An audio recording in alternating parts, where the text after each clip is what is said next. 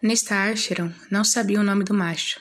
Ela revirou a memória encharcada de vinho enquanto caminhava para o quarto, esquivando-se de colunas de livros e pilhas de roupas, relembrando os olhares na taverna, a reunião inicial molhada e quente de suas bocas, o suor cobrindo-a enquanto ela o montava, até que prazer e bebida a enviassem para o esquecimento. Mas não o nome. O macho já estava na janela, e sem dúvida Cassie espreitava na rua abaixo para testemunhar esta saída espetacularmente patética quando Nesta alcançou o quarto escuro e apertado. Os lençóis no colchão de bronze estavam amarrotados, meio derramados no chão de madeira rangente, e a janela rachada já estava aberta quando o macho virou-se para ela. Bonito, da maneira que a maioria dos machos féricos eram, um pouco mais magro do que ela gostava entre eles, praticamente um menino em comparação com a enorme massa muscular que espreitava do lado de fora da porta dela. Ele estremeceu quando ela se aproximou e deu uma olhada na blusa dela. Eu. Isso é. Nesta alcançou sua cabeça e puxou sua camisa, deixando nada além de pele em seu rastro. Seus olhos se arregalaram, mas o cheiro de seu medo permaneceu. Não dela, mas de quem ele tinha ouvido na porta da frente. Quando ele se lembrou de quem ela era, tanto na corte quanto para Cássia, ela jogou a camisa branca para ele. Você pode usar a porta da frente agora. Ele engoliu, jogando a camisa sobre a cabeça. Eu. Ele ainda está. Ela manteve-se abraçada aos seus seios, a manhã fria atingindo sua pele nua, o ápice de suas coxas. Adeus disse Nesta, caminhando para o banheiro enferrujado e gotejante anexado ao seu quarto. Pelo menos o lugar tinha água corrente quente. Às vezes. Feire e os outros tentaram convencê-la a se mudar mais vezes do que ela poderia contar. Em cada vez, ela ignorou. Elaine foi alegremente acolhida na nova propriedade da Ribeira e passou a planejar a primavera e o verão para cuidar de seus jardins espetaculares. Tudo isso evitando seu parceiro. Mas Nesta ela era imortal, ela era linda, e ela não tinha intenção de começar uma eternidade de trabalho para essas pessoas em qualquer momento próximo. Não antes que ela conseguisse aproveitar tudo que o mundo feérico tinha a oferecer. Ela não tinha dúvida que Feire planejava uma bronca em sua pequena reunião hoje. Afinal de contas, Nesta tinha passado cheque ultrajante no salão de prazeres da noite passada para a conta da irmã dela, mas nem Feire ou seu parceiro fariam qualquer coisa sobre isso, além de ameaças ociosas. Nesta bufou, girando a antiga torneira do banheiro. Gemeu, o metal gelado ao toque, e a água cuspiu, depois borrifou na banheira rachada e manchada. Este era o lugar dela, sem empregados, sem olhos monitorando e julgando cada movimento, nenhuma companhia além de além do guerreiro intrometido atrapalhando seus negócios. Levou cinco minutos para a água aquecer o suficiente para encher a banheira, e entrar naquilo era a maior conquista que ela conseguiu no ano passado. Começou com vontade, obrigando-se a colocar em pé. Então, de cada vez, indo um pouco mais longe, até que ela fosse capaz de ficar sentada totalmente submersa na banheira, sem que seu coração trovejasse. Levou meses para chegar tão longe. Hoje, pelo menos, ela deslizou na água quente com pouca hesitação. Quando ela terminou de lavar o suor e os outros restos da noite passada, um olhar no quarto revelou que o macho havia escolhido a janela. O sexo não foi ruim. Ela teve melhor, mas também teve muito pior. A imortalidade ainda não era suficiente para ensinar alguns homens a arte do quarto. Então ela aprendeu sozinha, começando com o primeiro macho que ela trouxe aqui e que não tinha nenhuma ideia de que sua virgindade estava intacta até que ele viu o sangue salpicado no lençol. Seu rosto ficou branco de terror, puro, horrivelmente branco, não por medo da ira de Feire e Risande, mas a ira daquele insuportável bruto iliriano. Todos de alguma forma sabiam o que tinha acontecido durante a guerra, naquela batalha final contra Ibern. Sabiam que Cassian quase sangrou defendendo-a contra o rei de Inverne e que ela escolheu protegê-lo com seu corpo nesses últimos momentos. Eles nunca haviam falado sobre isso. Ela ainda mal falava com alguém sobre qualquer coisa, muito menos sobre a guerra. No entanto, tanto qualquer um que estava agora preocupado, os eventos da última batalha os haviam ligado ela e Cássia. Não importava que ela mal pudesse ficar de pé em volta dele. Não importava que ela tivera uma vez, há muito tempo, em um corpo mortal e em uma casa que não existia mais, quando deixou beijar sua garganta. Estar perto dele a fez querer quebrar as coisas, como o poder dela às vezes fazia espontaneamente, secretamente. Nesta procurou no apartamento escuro e desorganizado a depressão e a sujeira móveis que vieram com ela, as roupas e os pratos que ela deixou sem cuidados. Risante ofereceu empregos, posições importantes. Ela não os queria.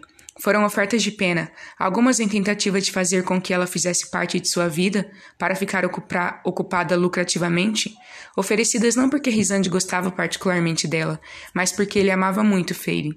Não, o grão senhor nunca gostou dela, e suas conversas eram friamente civilizadas na melhor das hipóteses.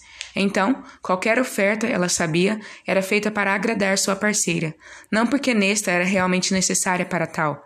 Verdadeiramente queria. Melhor gastar seu tempo do jeito que ela queria. Eles continuaram pagando por aquilo, afinal. A batida na porta sacudiu todo o apartamento. Ela olhou para a sala da frente, debatendo sobre fingir que tinha saído, mas ele podia ouvi-la, cheirá-la. E se Cassie arrombasse a porta, o que ele provavelmente faria, ela apenas teria dor de cabeça de explicar isso ao seu senhorio mesquinho. Então ela liberou as quatro fechaduras. Trancá-los a cada noite fazia parte do ritual. Mesmo quando o macho sem nome tinha estado aqui, mesmo com o vinho, ela se lembrava de trancá-las todas as noites, alguma memória muscular enterrada profundamente. Ela as instalou no primeiro dia em que ela chegou, meses e meses atrás, e tinha trancado todas as noites desde então. Nesta abriu a porta o suficiente para espionar o sorriso arrogante de Cássia e deixou-a entreaberta, enquanto ela voltava para seus sapatos. Ele aceitou o convite não dito e entrou, com uma caneca de chá na mão. Caneca sem dúvida emprestada da loja da esquina, ou diretamente dada a ele, considerando como as pessoas tendiam a adorar o chão por onde suas botas enlameadas caminhavam. Ele examinou a miséria e soltou um assobio baixo. Você sabe que poderia contratar uma empregada, não é? Ela procurou seus sapatos na pequena área de estar, um sofá caído, uma lareira manchada de fuligem, uma poltrona comida pelas traças, depois a cozinha antiga e rachada. Em seguida, traçou seus passos até seu quarto, para onde ela tinha chutado eles na noite passada. Um pouco de ar fresco seria um bom começo. Acrescentou ele da outra sala, a janela gemendo quando ele, sem dúvida, abriu-a para deixar entrar a brisa de início do outono. Ela encontrou os sapatos no canto oposto do quarto. Um cheirava a vinho derramado e ali. Nesta se empoleirou na beira da cama, deslizando sobre os sapatos, puxando os laços. Ela não se incomodou em olhar para cima enquanto os passos firmes de Cassia se aproximavam, e então parassem no limiar. Ele cheirou uma vez. Alto. Dizia o suficiente. Eu esperava que você pelo menos trocasse os lençóis entre os visitantes, mas. Aparentemente isso também não incomoda você. Ela amarrou a renda no primeiro sapato e olhou para ele por baixo das sobrancelhas. Novamente, por que isto é da sua conta? Ele encolheu os ombros, embora o aperto no rosto não refletisse isso. Se eu posso sentir o cheiro de outros machos diferentes aqui, então certamente seus companheiros também podem. Não os impediu. Ela amarrou o outro sapato, os olhos castanhos de Cassian acompanhando o movimento. Seu chá está ficando frio, disse ele entre os dentes. Ela o ignorou e levantou-se, procurando no quarto novamente. O casaco dela. Seu casaco está no chão perto da porta da frente, disse ele bruscamente, e vai ser rápido, então leve um cachecol. Ela também ignorou isso, mas passou por ele com cuidado para evitar tocá-lo, e encontrou seu casaco azul escuro exatamente onde ele disse que estava.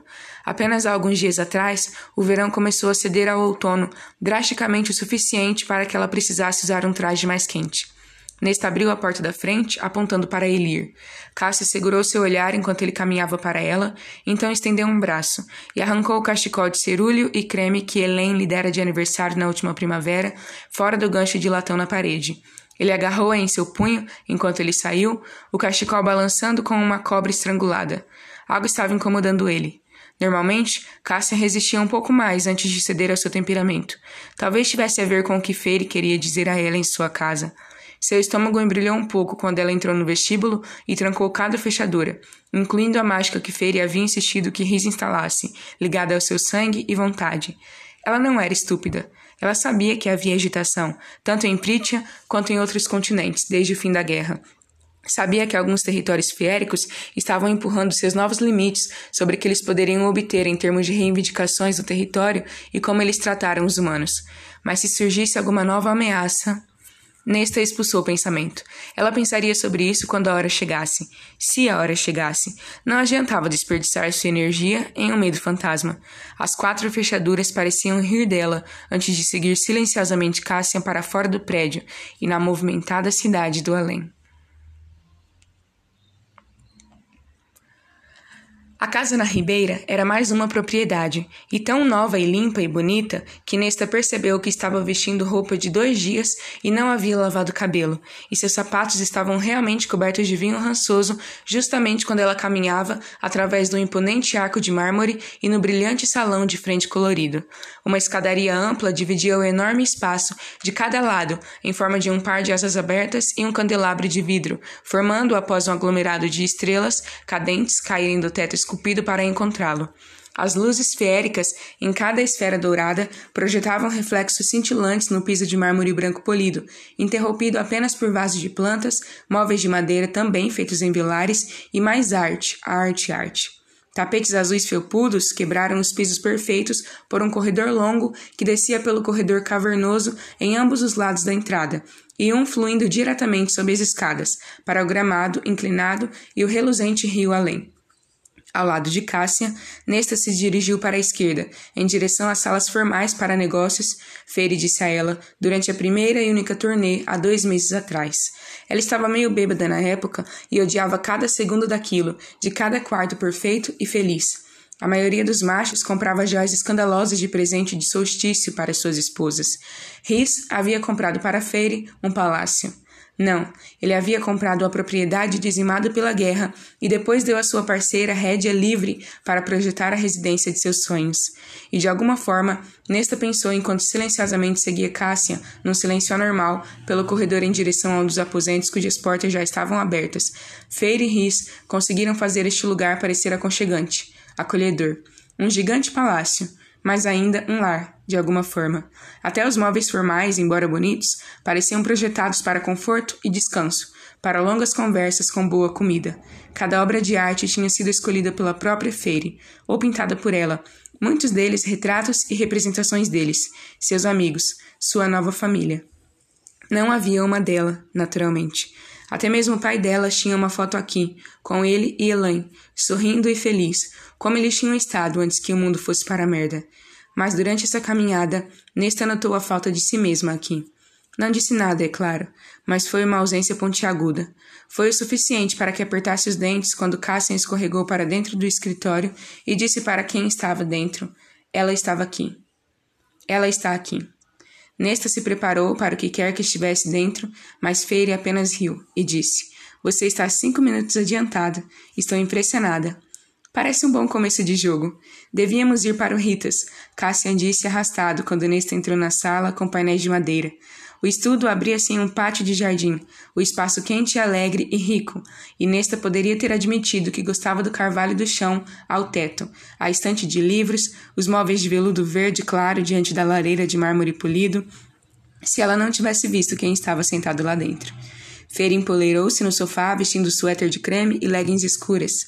Riz Vestido com seu habitual preto, encostou-se à cornija de mármore, os braços cruzados, e Amihen, em seu habitual cinza, de pernas cruzadas na poltrona, na poltrona iliriana. A lareira rugindo, aqueles olhos de prato erguidos varrendo Nesta com desagrado.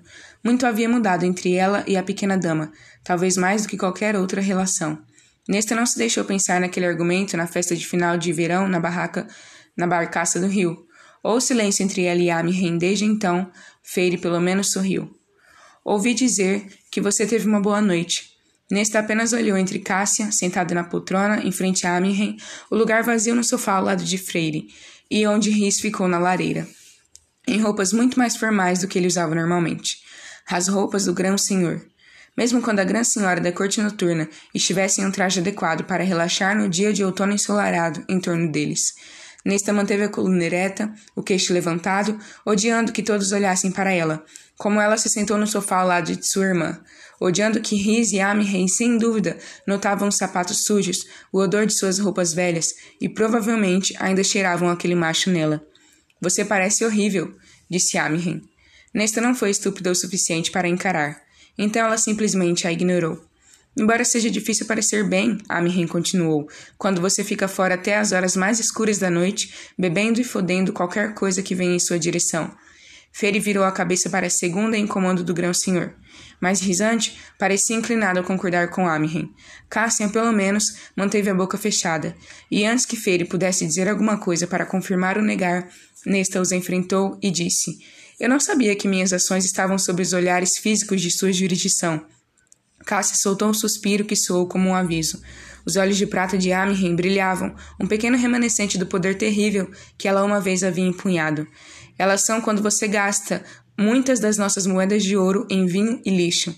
Talvez ela tenha ido longe demais com a conta da noite anterior. Interessante. Nesta olhou para Feire, que estava estremecendo do outro lado do sofá. Você me fez vir até aqui para você me dar uma bronca? Os olhos de Feire, os olhos que ambas compartilhavam, pareciam suavizar um pouco. Não, esta não é uma bronca. Ela lançou um olhar afiado para Riz, ainda friamente silencioso, apoiado contra a lareira, e depois para Amihin, fervendo em sua cadeira. Pense nisso como uma conversa. Eu não vejo como minha vida é parte de sua preocupação ou para qualquer tipo de conversa. Nesta cuspiu e atirou para seus pés. Sente-se, Riz rosnou. E o comando cru nessa voz, o domínio e poder absolutos, Nesta congelou, lutando contra isso, odiando aquela parte fiérica que se curvava para tais coisas. Cássia se inclinou para frente em sua cadeira, como se ele saltasse entre eles. Mas Nesta segurou o olhar letal de Risante. Jogou cada grama de desafio que ela podia utilizar, mesmo que a ordem dele ainda detivesse. Fez com que os joelhos quisessem se inclinar, sentar-se. Riz disse baixinho: Você vai se sentar, você vai ouvir. Ela soltou uma risada baixa. Você não é meu grão-senhor. Você não me dá ordens. Mas ela sabia o quão poderoso ele era. Tinha visto, sentido. Ainda tremia ao estar perto dele, o grão-senhor mais poderoso da história. Riz sentiu esse medo. Ela sabia disso no segundo em que o lado de sua boca enrolou-se em um sorriso cruel. Isso é o suficiente, disse Feire, mais para Riz do que para ela, e então realmente cortou seu parceiro. Eu lhe disse para ficar de fora. Ele olhou os olhos salpicados de estrelas para Feire, e foi tudo que Nesta pôde fazer para evitar cair no sofá enquanto seus joelhos cederam. Feire inclinou a cabeça para seu parceiro, as narinas dilatadas. Você pode sair, ela sibilou para ele, ou você pode ficar e manter a boca fechada. Riz apenas cruzou os braços, mas não disse nada.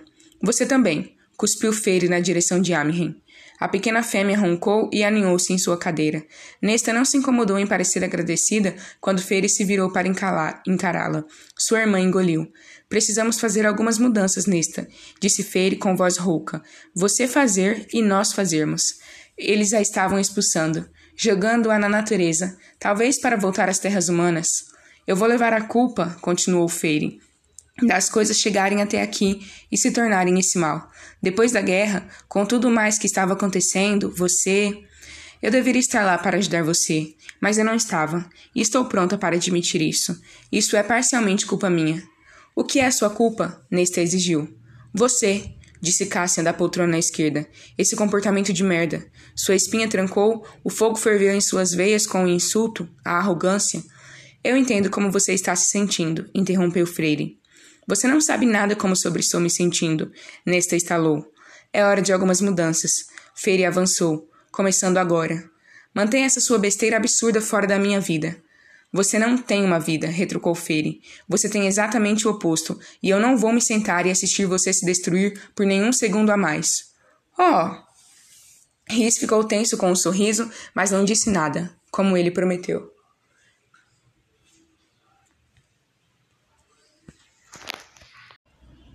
Eu quero você fora de Velares. Feire respirou, sua voz tremendo. Nesta tentou, tentou e falhou, não sentir o golpe, a picada das palavras, embora ela não soubesse porque estava surpresa com isso. Não havia pinturas dela nesta casa, eles não a convidaram para festas ou jantares, eles certamente não a visitavam. E para onde? Nesta perguntou, sua voz misericordiosamente gelada. Eu deveria ir? Feire apenas olhou para Cássia e pela primeira vez o guerreiro iliriano não estava sorrindo quando disse: Você está vindo comigo para as montanhas ilirianas.